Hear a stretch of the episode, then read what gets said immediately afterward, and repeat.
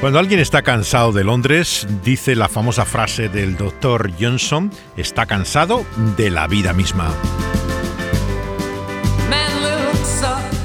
Aquellos que como John Stott han vivido en esas ciudades de niños, como fue mi caso, aunque yo fui a vivir cuando solamente tenía unos meses, él nació allí, necesitamos volver allí constantemente. Como todo habitante de la metrópoli, no es que no seamos de ninguna parte. En el caso de Londres es que como si uno estuviera en una isla dentro de una isla.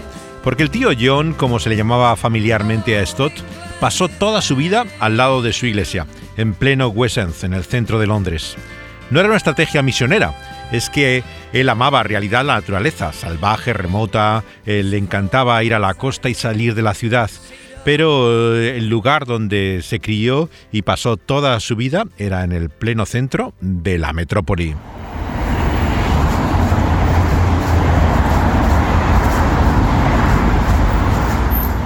Este es el sonido de las calles de Londres en pleno centro. Faltan, eh, sean claros, los claxons y las bocinas de la cultura latina, pero estamos en Inglaterra. Y allí, como pasa en esta ciudad de la que hablo en Madrid, eh, no tenemos mar. Así que nos falta también algo, necesitamos perder la vista en el horizonte. Eso es lo que Stott intentaba encontrar cada vez que salía de la ciudad eh, desde los años 50 para retirarse a leer, a meditar, a escribir, o simplemente, como a él le gustaba, mirar los pájaros. Y lo hizo casi toda su vida en la costa que hay al noroeste de Gales.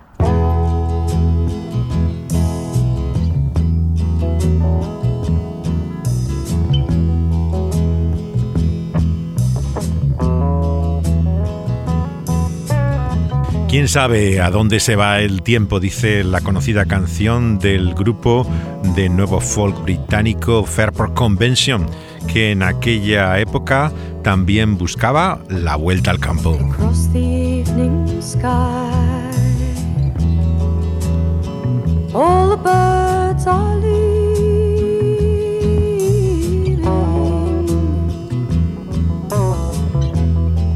But how can they know? Time for them to go.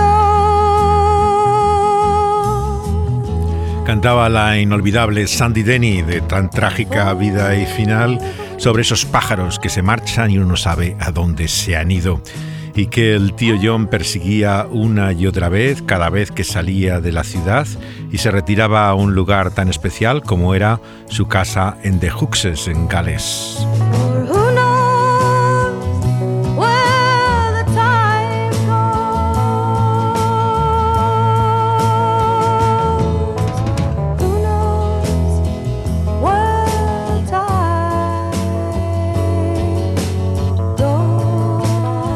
Hoxis era el lugar donde él también finalmente quedó enterrado.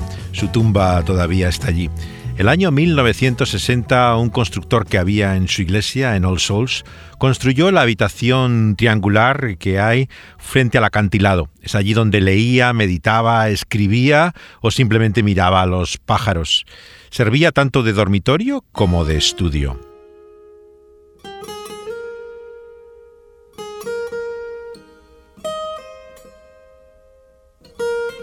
El espacio se conocía como la ermita.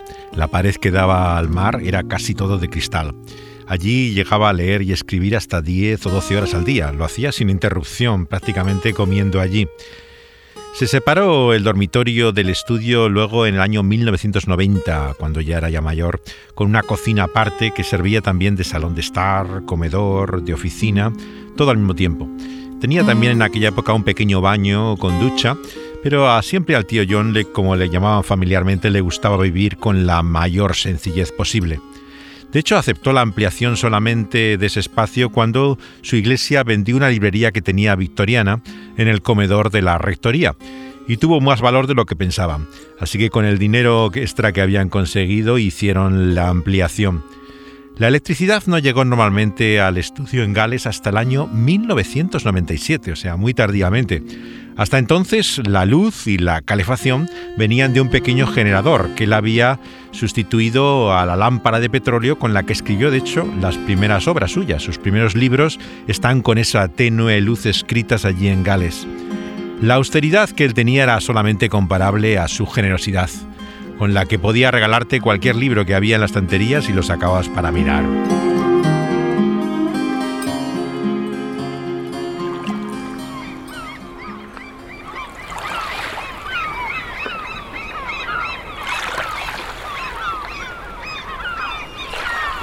Cuando alguna ave interesante aparecía por la ventana de su estudio, los prismáticos estaban siempre sobre la mesa. No tenía más que levantarlos para mirar lo que quisiera acerca de los pájaros que sobrevolaban toda esa costa del noroeste de Gales.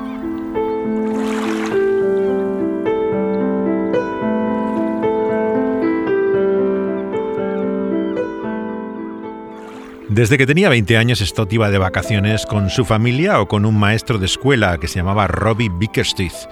Iba a Escocia, Gales, Irlanda, pero también alguna vez a Francia y Alemania. Tenía todo lo necesario para poder acampar.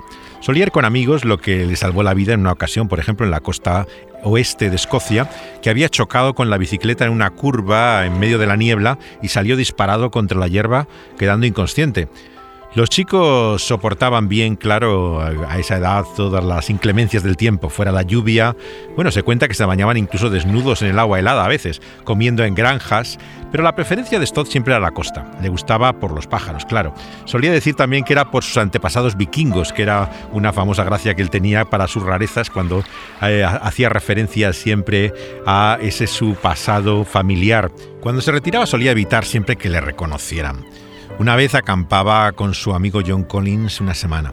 Estaba cerca de Linton, en el norte de Devon, al lado de una abadía que hay allí. Quería estar tranquilo para poder leer.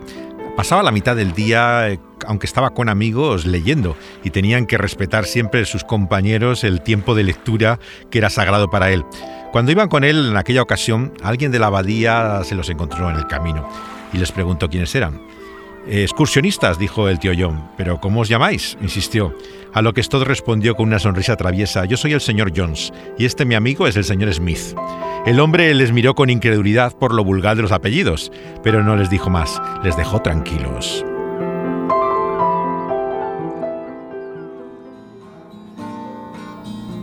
Lo que nunca había era demasiados pájaros, como el título de la canción de Bill Callahan que escuchamos después del piano de George Winston y la guitarra de Will Ackerman. Too many birds in one tree.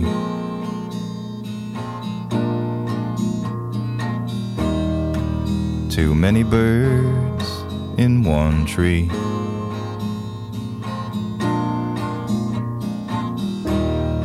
and the sky is full of black and screaming leaves. The sky is full black and screaming, and one more bird, then one more bird, and one last bird. Demasiados pájaros en un mismo árbol canta con su inconfundible voz de bajo Bill Callahan para este último pájaro también que se acerca por el cielo. En las salidas de Stott y sus amigos nunca faltaban los avistamientos de pájaros. Y fue también con este John Collins que en 1952 se propuso ir al punto que había más al oeste de Gales. Acamparon en un valle protegido por tres montes frente al mar, delante de lo que había sido un aeródromo militar durante la guerra. Y les costó bastante encontrar al dueño de ese campo. Estaba abandonado. Era un coronel que vivía en un castillo. No estaba muy dispuesto, pero cuando le dijeron que eran clérigos de Londres de vacaciones, porque Collins también era ministro anglicano, les pareció que eran inofensivos.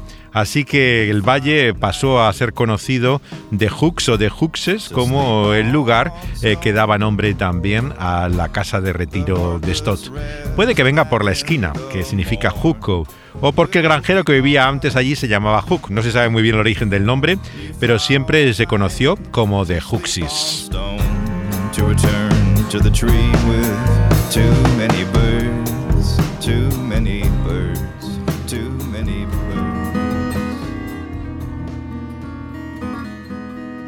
Ese verano escribió allí Stott el borrador de los ocho mensajes que iba a dar en lo que fue su primera campaña evangelística en la Universidad de Cambridge.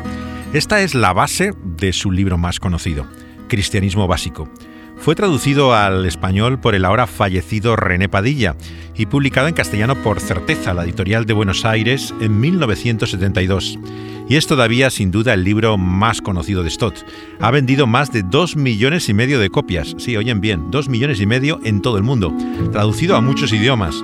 Es una introducción a la fe cristiana realmente singular. Intenta responder a las preguntas eh, fundamentales ¿no? de quiénes somos, eh, quién es Dios, qué es lo que Él ha hecho por nosotros y en qué consiste el corazón mismo del cristianismo. ¿Quién es Jesús? ¿Por qué murió? Su resurrección, la realidad de que Él nos revela quién es verdaderamente Dios.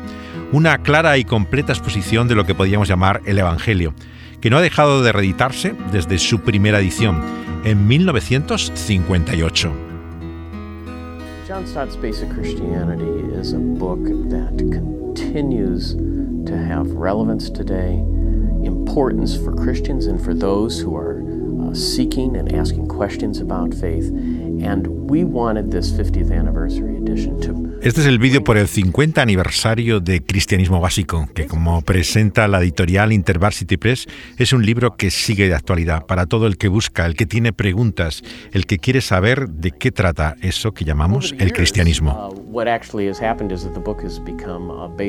uh, book for those who do believe, just to in, inform them of what their faith is all about. Lo paradójico, como dice en el vídeo por el aniversario del libro, es que se ha convertido en una de las obras más estudiadas por los cristianos mismos, no solamente por aquellos que lo buscan, ya que tiene casi como un resumen de lo que podríamos llamar lo esencial, el mero cristianismo, por utilizar la expresión de C.S. Lewis, eh, que sería el corazón mismo de nuestra fe. Christianity is all about. He's always focused on the center of what Christians believe. The first is the thick veil that lies over the minds of unbelievers so that they cannot see and understand the gospel. Esta es la voz del propio Stott que nos dice cómo realmente el no creyente tiene como un velo que impide su comprensión y entendimiento. Y eso es lo que él busca correr por la ayuda y la obra del Espíritu Santo.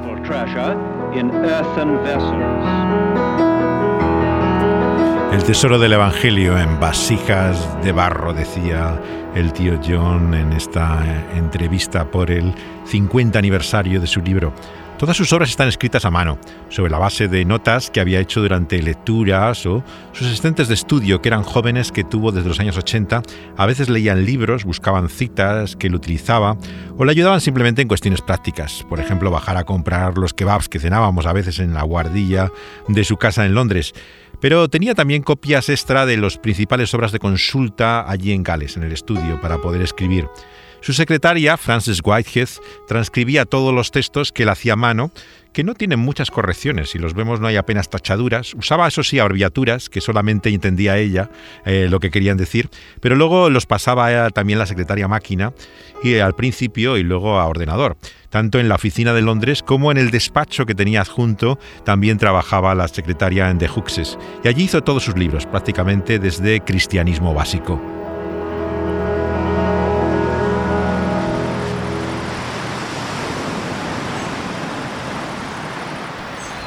Al principio de Huxis no era más que un valle, un lugar en el cual había acampado. Y entonces él, cuando indagó sobre los restos del aeródromo abandonado, se enteró que había estado basado allí una patrulla antisubmarinos en la época de la Segunda Guerra Mundial, hasta que por un trágico accidente que hubo en 1942, un avión había caído por el fuerte viento contra el acantilado, había chocado y lo que hizo pensar a las autoridades del ejército que no era un lugar muy idóneo para colocar el aeródromo. El sueño que tenía Stott era no una casa de vacaciones, sino un centro de retiros donde se pudieran quedar misioneros, personas que eh, trabajaban en el ministerio leyendo tranquilamente, pequeños grupos. Al principio de Huxis era propiedad del guardián de la isla de Stockholm, que era secretario, curiosamente, de la Sociedad Real de Protección de los Pájaros, hasta que se la compró Stott con el dinero que ganó con su primer libro. Eso fue en 1954. Se titulaba Hombres con un mensaje. You were the stronger one, this I knew. Now I lay here on the ground that I choose, shaded by the trees and the sun sprays through. I remember when it shined over me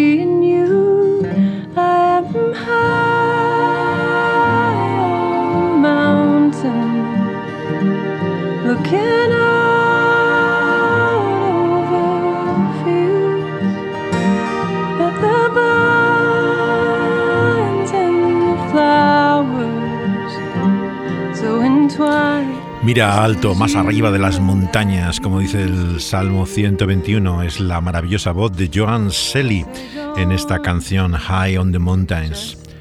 A pesar de sus continuos viajes, el tío John tenía ciertas rutinas cuando salía. Viajaba en tren con el diario de medianoche, que leía justamente cuando lo adquiría en la estación de Paddington durante el viaje y adquiría también al llegar comida y suministros en Haverford West, que era la localidad donde se bajaba en la estación.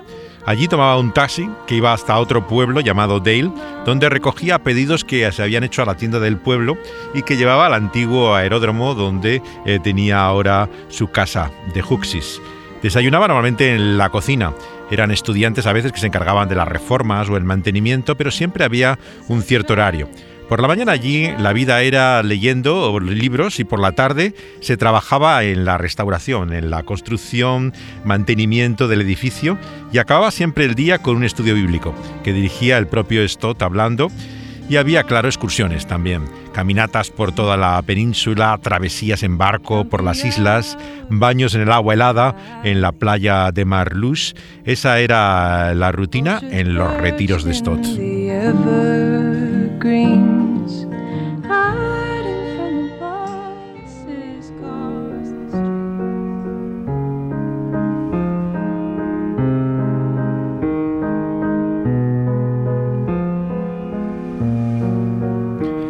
La tradición de la reforma de que venía Stott de ella habla de dos libros, donde Dios se revela, la naturaleza y la escritura.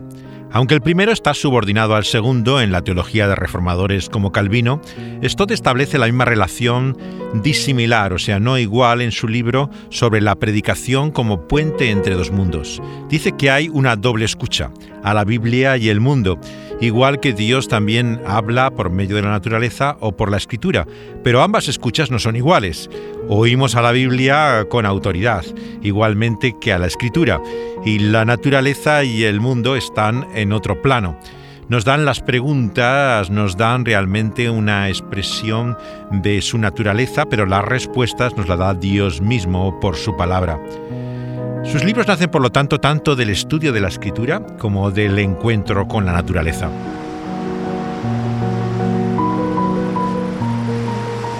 El desarrollo actual de los estudios de medio ambiente es relativamente reciente. Hasta los años 70 no se conocían expresiones como ecología, hábitat o conservación o polución mismo. La perspectiva bíblica gira para Stott en torno a la pregunta de a quién pertenece la tierra. Y la respuesta la encuentra en el Salmo 24. Del Señor es la tierra y su plenitud.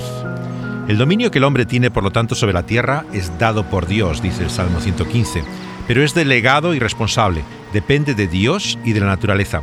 Como en todo su pensamiento hay una combinación de naturaleza y cultura, de impotencia y de capacidad humana, de recursos y de labor, de fe y de trabajo.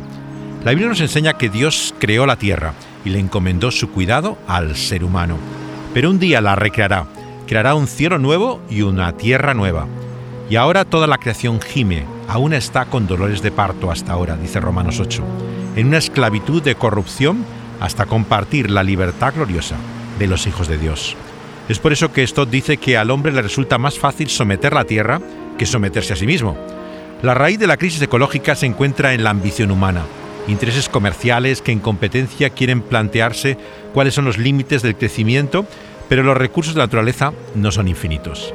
La respuesta, por lo tanto, para Stott está en evitar el derroche, en buscar la solidaridad con el pobre y en respeto también con el medio ambiente. Como Francis Schaeffer en su libro del año 73, Polución y la muerte del hombre, nos muestra cómo la teología evangélica conservadora no está reñida con la conciencia ecológica. Son temas que se han polarizado ahora en la discusión política. Forman parte de un paquete que cristianos rechazan pensando que pertenece a la izquierda o algo que no tiene que ver con un pensamiento verdaderamente cristiano. En esto, como en tantas cosas, esto tuvo mayor equilibrio. El equilibrio que nos da la propia escritura.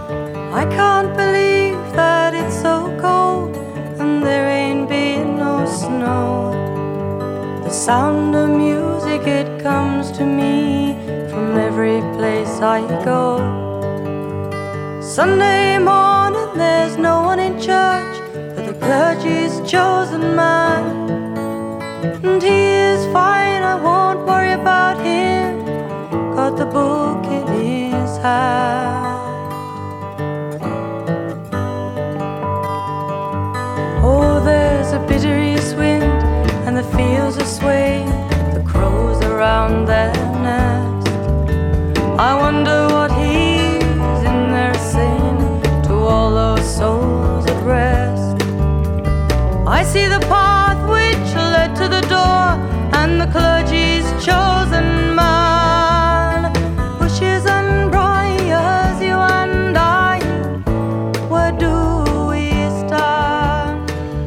Y esta última canción es la de Sandy Denny, la cantante de Fairport Convention en su corta y trágica carrera también en solitario con un final demasiado pronto.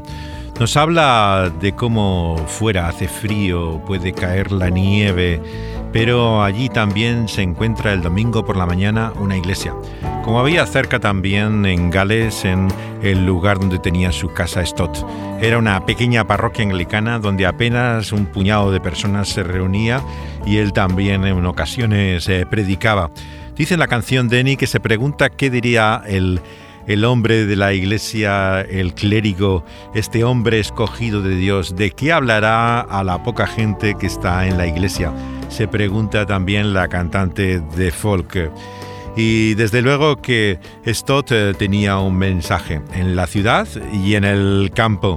Y ese era que el autor de la vida, el creador, había venido a este mundo en la persona de Cristo Jesús. Y aquel que había hecho las estrellas, que sostenía el universo en su mano, se entregó también a sí mismo, hasta la propia cruz para darnos vida y también finalmente llevar a esta tierra no a un trágico final, sino a su recreación, a la restauración de todas las cosas, a un nuevo mundo en el cual también esperamos eh, por medio de la fe estar eh, con el tío John, disfrutando también de esa naturaleza recreada, del Edén recuperado.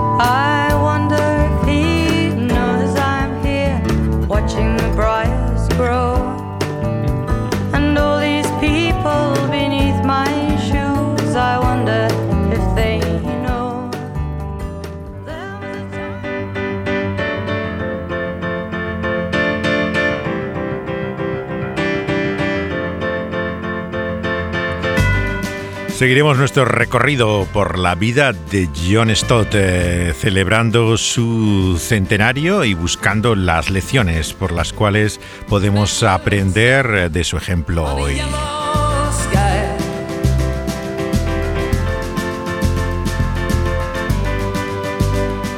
Les saludan aquí desde nuestro estudio de Radio Dynamics, Dani Panduro al sonido y José de Segovia hablándoles.